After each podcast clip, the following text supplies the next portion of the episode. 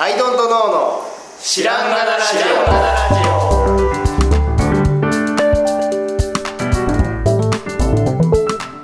さあ始まりました「アイドントノーの知らんがなラジオ」この番組は僕たちアイドントノーが日常をアイドントノーしていく中で新しい視点を皆さんと共に発見していくという番組です。ということでアイドントノーツアーです。はい、どうも青木です。はい、どんどんはるかです。よろしくお願いしよろしくお願いしま。ますはい、実は前春田さん休みの時だったか忘れちゃったんですけど、うん。長崎の高校生から質問が来ましたっていう回があって、うん。その時はえっと工作が好きで、うん。なんかたまたまその流れで僕のなんとかする工作を知って、うん。でプロダクトデザインについて興味が湧いて、でどの学科にす大学で行こうかみたいな、うん。そういう相談だったんですね。で追加の相談がありますと。ほいうことで今回来ました。あーなるほど。2つ相談があります。じゃあ1個目からいきましょう。うんで僕はちなみにあの DM できたんで DM ですでに回答済みなのでおう。お二人に聞きたいあなるほど。ですねおずるいな。えっとプロダクトデザインとインダストリアルのデザインの違いがよくわかりません、うん。以上です。これはこの違いは何ですか？っていう。1個目はこの質問なんですけど、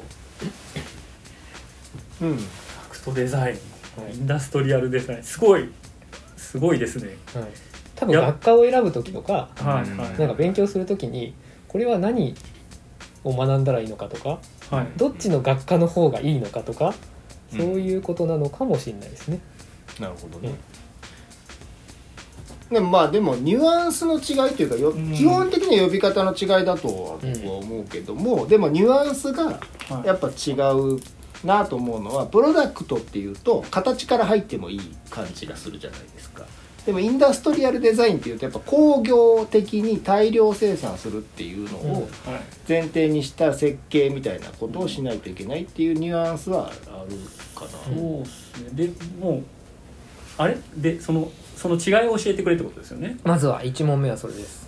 か逆にまだインダストリアルデザインというジャンルと、というのがあるっていうのがあんまり、僕らの僕らが大学生の時うん。にすでにもうその呼び名はうんなくなりつつあって、ID うん、やっぱりプロダクト製要は製品のデザインだから、うん。そこにはその大量も少量もないし、ね、うん。だからその生活も人っというものはとものっていうあののを物ですらないというか、うん。サービスであったりプロダクトだったりとか、うん。なのでいすごく現代的な言い方をするのがプロダクトでその要は今の時代に合ってるうん職種でいうとプロダクトっていうのがすごく今やってることに当てはまる気はしていてうん。インダストリアルデザインはいわゆるなんですよ。あの僕の中のイメージはうん未来少年コナンのうん。あの敵の世界というかあの 大量生産品が工場で自動的にどんどん生まれる、はいはいはい。ああいうのをすごくイメージするんですけどそれで合ってるんですか？いやで合ってる合ってないがね、はい。これまたなくて。はいはいはい。であの僕の解釈とあと現代みんなが解釈してるので、一応まあさらっと見といたのもあるんですけど、はい。最近、えっとあまあ僕の方からいきましょうか。僕ははインダストリアルは、まあまあ工業っていう意はい味で、工業。プロダクトは製品なので、うん。はい。工業のという言葉が包括する領域と、うん。はい。あと製品っていう言葉が包括する領域は、製品が包括する領域の方が広いので、うんうん。まあ、一点物の家具もうん。製品だし、うん。あの工業製品はもっと量産が前提なのでうん。なのでプロダクトって言った方が広い範囲取れるじゃん。っうん。ていうことは思っています、うん。個人的には、そうですね。だからインダストリアルよりプロダクトの方がインダストリアルを含むプロダクトなんじゃないのって思ってるっていうのがあるのとあと個人的にあのインダストリアルミュージックみたいなうん打ち込み系ロックみたいなの結構好きなので、うん。インダストリアルって聞くとなんか超かっこよさそうみたいな。なんかちょっとテンション上がりますよね。ちょっと油油とかがなんか機械油とかが似合いそうな。鉄と油の世界観というか。そう。でまあありますと、うん。まあそれは置いといて。じゃあ現代なもう一回この問題って問題ってこの用語が話題になってて、っていうのはねあの UIUX と言われる人たちがプロダクトデザイナーを名乗り始めてるんですよ。ほうほうほでちょっと僕も詳しくないか分かんないですけど、うん。UIUX であれ、えっと製品を作る人はプロダクトデザイナーを名乗る。うん。ということらしいんですよ。なるほど。それはじゃあアプリであっても。アプリとか、うん。その製品っぽっぽい塊を作る人っていうことなのかな。はいはいはいはいちょっとよくわからないんですけど。としては何かお金を払って買うサービスであったものであれば、はい。何でもいいのかなってでそれに僕も反対はしないんですけど、はいはいはい。えっ、となんていうか製品僕らもアプリ作るし、うん。僕らだってね別に何やってもいいんで、あのうん。サービスだって作ろうと思ってるし、うんなんですけど UIUX のプロダクトデザインっていう言葉を使う人が増えてきてて、はい。かつ最近デジタル庁っていうところが職業名としてプロダクトデザイナーって言って、はい。あの思いっきりその UIUX を募集してるっていうなんじゃこりゃっていうのが生まれたこともあって、うん。インダストリアルデザインっていう言葉を使いもう再び使い始めたプロダクトデザイナーさんも割と出てきてて、うん。かつなんだっけな柴田文江さんは割と昔から私はインダストリアルデザイナーだってずっと言ってるみたいな。うん。はあなんかね人によって大御所も私はプロダクトじゃないインダストリアルデザイナーなんですっていうかたくなな人もいたりして、うっんていうことで乱立ずっとし続けてて、かに最近そのタイムラインとかで出てきて、はい。あのプロダクトのデザインを担当しましたっていう人の、うん。そういうの見るじゃないですか。うん。うんでよくよく読んでいくとそれがそういうサービスのローンチでそれの UX 担当っていう人だったりして、うん。あこれをプロダクトデザインと呼ぶのかっていうのは結構、うんで多いんですよね。そうなんですよ。もう普通にプロダクトのデザインしました。僕らからしたらですよ、うん。プロダクトっていう企画設計であの、まあ、撮影もして、うん。広報して、うん。販売して、うん。あの送って梱包して発送して、うん。がプロダクトデザインなんですけど、まあやりすぎだけどね。でお客さんも対応もしてなんですけどそそれから比べたら画面あるサービスの,、うん。あの構造設計は他の人で、うん。UI をやりましたって、うん。プロダクトデザインですって言われるとあじゃあこっち名前変えた方がいいのかなみたいな気持ちにいやでもなんか今聞いてて思ったけど、はい。まあ最前線の部分をね、はい。うん、作るっていうことで言ったらまあ一緒なわけじゃないですか。はい。だからそれは硬い、えーこの iPhone のガラスの向こうにあるものかどうかっていうところの違いはあるけど、あのまあ、例えばパソコンでさ、まあ、このね触れてさ使うものの最、まあ、人間とさはい。機械の接点っていうか、うん。そこを作る、まあインターフェースを作る。そこを作る人という意味では一緒で、それがデジタルかどうかっていうところで、はい。うん？ってなるっていうところなんだけど、うん。でもだんだんそこって融合していくんでしょ？っうん。ていうところで、うん。あのメタバースなんでしょ？っていう話で、だからまあプロダクトはどっちか論争はもうどっちでもいいやとしてそうそうそうそう。それはそれとして僕らがやってることをインダストリアル化ですか、うん。プロダクトデザイン化ですか、うん。どっちに進んだらいいですかっていう現実の高校生の身になると確かにな。かなか確かにわけわかんないこと言ってますよねこの人たちって。縦割りというかうん。科で割って教えるっていうのが実はもう時代遅れなのかもしれないね。ね。メタバースの時代にはね。ねそこを分けなくなりつつありますよね、教える方も今慣れないメタバースメタバース言ってて、はい想像しながら言ってて気づいたけど最近さ iPhone とかでもはい。ボタンが全部平坦になってる、やりましたね。昔はさあの立体なデザインだったわけです、うんそれそうな。それは押せるものだっていう示唆が必要だったから、そうそうそうプロダクトをモモチーフにしてたけど今はもうなんか画面にあったら押せんだろうっていうのが常識になってきてるからもう立体じゃなくてもいいってなってきてるじゃないですか。っていうのがどんどん、まあ、進んでくるとそれがだから硬いものであろうが画面の向こうであろうがもうじ関係ないみたいなうん。ことにはなってくるだろうね。うん。とも思うしね。でそのプロダクトっていうのがさじあの仮想空間にしかないプロダクトっていうのも実際にこうもう今後生まれてくる可能性もあるじゃないですか。うん。でその硬いかどうかっていうのはもうもはや関係ないなので、うん。か自分が今までずっとやってきたことを考えると、うん。インダストリアルデザインの方が近いんだろうなって今の時代からするとねきっとそうでしょうね。やっぱり物理的な量産品です量産品でうん設計がありっていう世界なのでただなそこがちょっともやっとしますだからインダストリアルなのかっていうのはねだからちょっとそうそうそうそう。手し手作業も入ってる工場でね一個一個。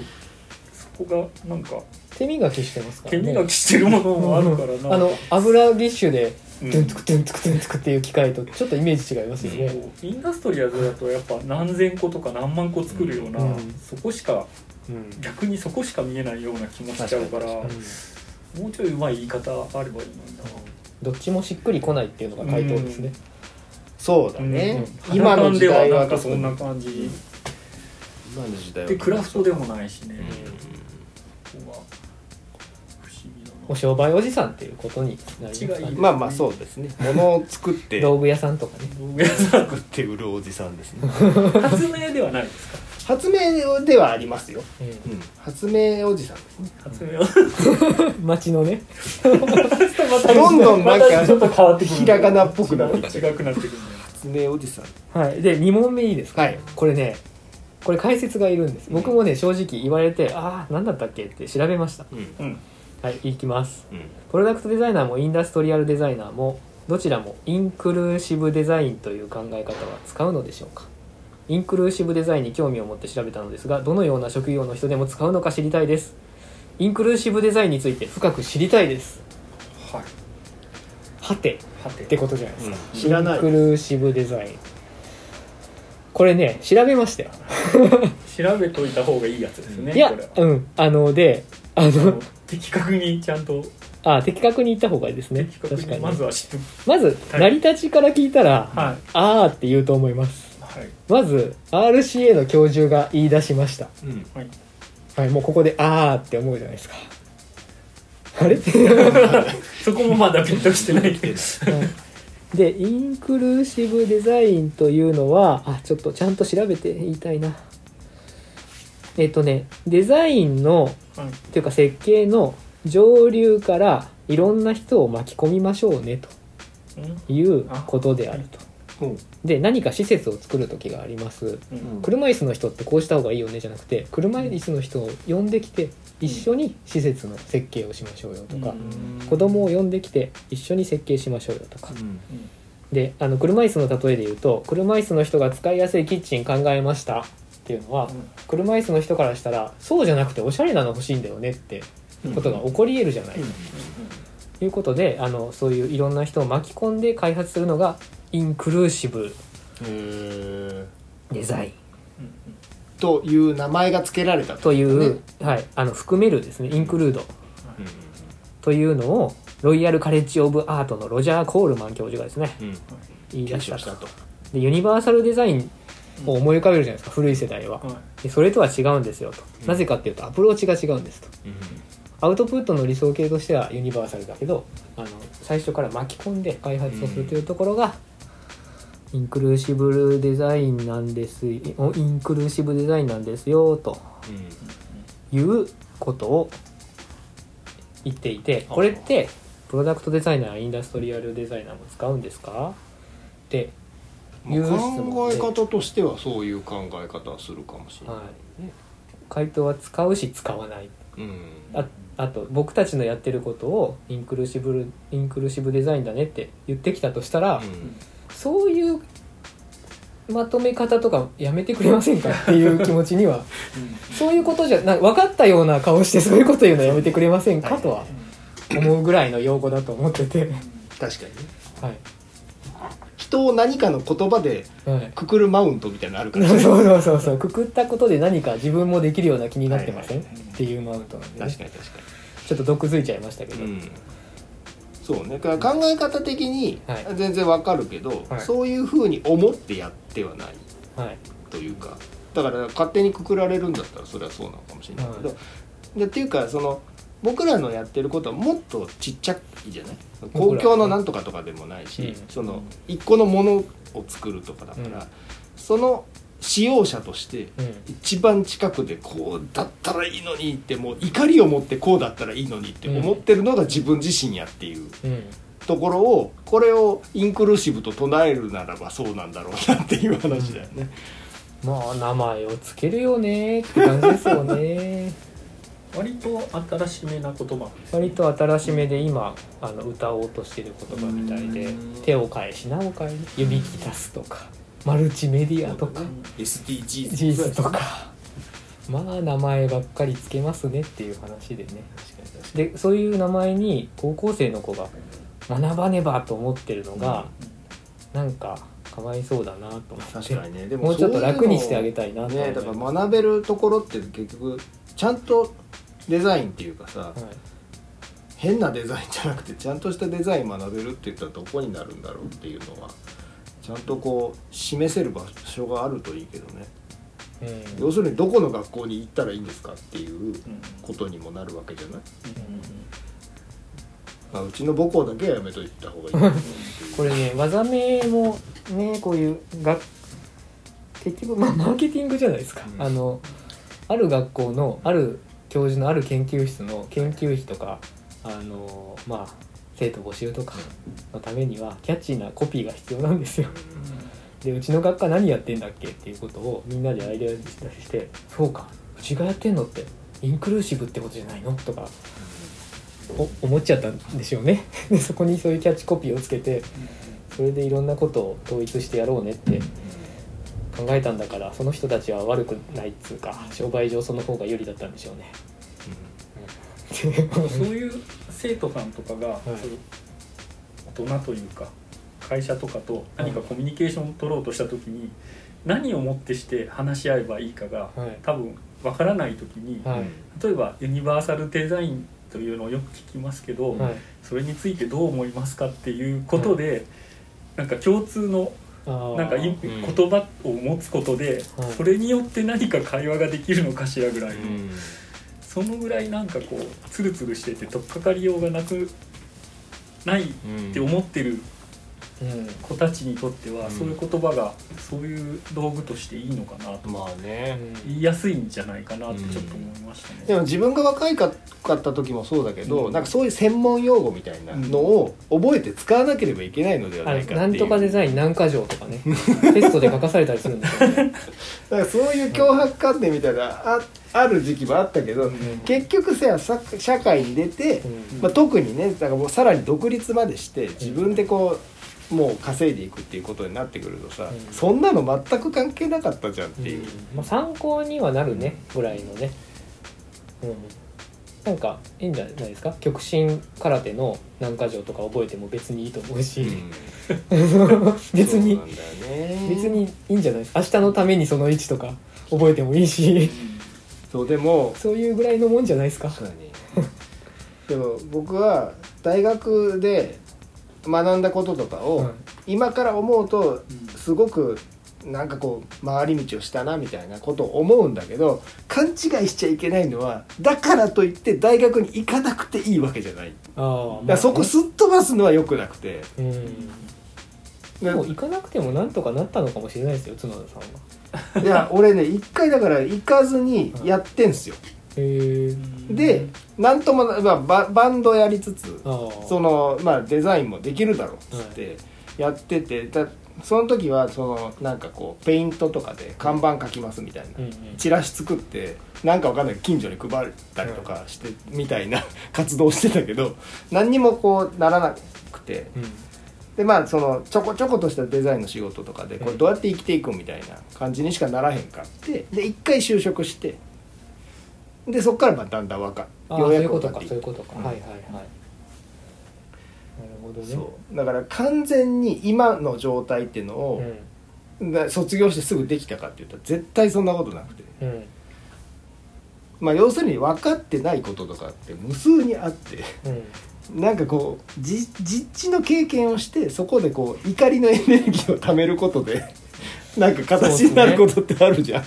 じゃあそのじゃあ仮に僕が思ったのは、うん。インクルーシブでもなんなんとかデザインってまあいろんな言葉をいろんな教授とかいろんな人が言ってますよと、一旦自分の自分的にあだ名つけてあげて、うん。消化すればうん。勉強もしやすいうん気がしてて、インクルーシブデザインってカタカナでかっこいいじゃないですか、うん。それをなんかはふざけた名前を自分なりに定義してあげて、そっから勉強した方がメタな視点でちょっと吸収もできるし引いた目線も取れるっていうかそうだよね。なんかそれが絶対正義みたいなことを言うじゃないですか、うんうんうんあのコンサル用語って。確かに確かに。そのコンサル用語を一旦ちょっとおまぬけなうん。あの暴走族じゃなくて珍相談みたいな。そうそういうちょっとこう自分フィルターでレッテル貼った上で、上で吸収すべきとこはするとかは、なんかあとはやそういい気いうがするな。は手法を使いましたというものでい、めちゃくちゃ良いものというか、はいヒット商品があったとしたらうん。それを教えてほしいし、は あのそれよりはなんかなんかこの商品好きだと思って、うん。それを紐解いていった方がそういや本当にそう本当にそう。健全というか学びが多い気がしますまねあでもそれでだから結局テントさんに至ってるってことなんだよね、うん。この高校生君、ああそうですね。それはあそれはすごい正解な道な気がする確かにそう後からねドロワラインは意味のイノベーションで作られたんですって知らない人が言ってたりしてて。いや作ってないし意味のイノベーションで作ってないしうち。そうなんだよね。だから成功例があるとさ、はい。それを形に型に何か落とし込んでそその今度はその型でできるんじゃないかっていう。理論が生まれるんだけど大概そんなことはないから。そんなことないからね後から見たらそう見えるでしょうなって。そうそうそうそう。それでの成次のその型を使った成功例とかってないから。あとその逆はあるんですよね。だからドローアラインを見て、はい。その意味のイノベーションっていうその話とはい。確かにマッチはする、マッチはする、でそういうその逆後ろ何振り返ってマッチはするんですよ、ただその前向きな方はなかなかないぞっていうかそのその言葉あってのっていうのは、泥泥だらけの沼泳ぎでできましたっていう方が近いですね、振り返るとあ確かに。っていうそのね。はい、技名で言うと泥だらけの沼泳ぎですね。これはもうあ真実としてどんなヒット商品にも当てはま泥だらけのる何ですか？泥だらけの沼泳ぎ。っ泳ぎ。泳ぎ。潜んないですか？ていう技。あ沼潜りこれはあの全てね常のイノベーションにありますね。泥だらけのいな沼潜り。アイデアはぬ 沼の中から引っ張り上げるものなんでね。うん。100%当てはまりますよね、これ。は僕らは沼を一一緒にしてますからね。そう。だからこれも質問もだからプロダクトデザイナーもインダストリアルデザイナーもどちらも泥だらけの沼泳ぎ沼潜りにはあの該当しますかって言われたら「いやー該当するよ」するんじゃないかな建築だってなんだろう映画撮影だって該当するんじゃないかな。ぬ沼潜りは。でねもう本当に 今の高校生の段階ではどんだけ想像してもそれがどういうことかわからない。そうですね。絶対に分かんないと思うんですよ。そのでその沼状態この僕らがねこう地ヘドを吐きながらやってる状態っていうのを想像してもしょうがないし。うん。だから別にその綺麗なことをはい。想像して思ってても全然いいんだけど、うん。えっと、大人になって実際学校行きました就職しました、これでプロダクトデザインの仕事を始めましたっていう中でだんだんあこれが沼かみたいなのが分かってきたら面白い。あとだから10年後ぐらいにそうですね。僕らが言ってた沼これかってなると面白いなと、あ最近ね僕「バクマン」を読み直してるんですよ漫画。ほバクマン割とね泥だらけの沼潜りがね割とリアリティを持って書かれてるんで うむしろバクマン読むべきかもしれないですね。なるほど、うん、思いました、分かんねえけど読んでないからあと漫画道とかね昔のね、藤子不二雄。うん、漫画は割もとうさっきの話じゃないけど、ん。もう知らない人が多い。それよりはやっぱバクマンっていう方が伝わるんでしょうな、はい、バクマンすらもうだいぶ前の漫画なんで。今の時代のそれがあるんかもしれないあるかもしれないですね。まあそんな、まあそんなこんなで,、ご質問ありがとうございます。いい質問だね。はい。はいおじさんたちに響く。うん。なんかこうざわっとしたりなざわっ あれっつってね。あれ？知らない。まあ、まずはねアウトプットされた製品からそうだね。作っていった方本が当。そっから辿るのがいい。これ好きだって思ったらそう。どこが作ってんの誰が作ってんのが本当にいいとここだけの話、あのこういう技名なんとかなんとかで技名を作るっていうのはアウトプット一個もしてない人でもできるんで。そうだよ気ねをつけた評論家でできるんだよね。これはね。プロダクト見てこうグループ化してこれはこういうやつです。できるんでね。はい批評家の。まあうん？どっちかというとそっちの人が作るっていうののが多いかかららね。で本にするんですよそういう。それはそれでエンタメになるからいいんですよね。それはそれ。これはこれ。実際のプロダクトデザインはあれではありません、はい。というのは強く言ってみましたたいかははいじゃはい。そんな感じでしょあ、はい。はい。また質問あったらお気軽にご連絡ください。はい。はーい。ということで今日この辺で。はい。ありがとうございました。ありがとうございました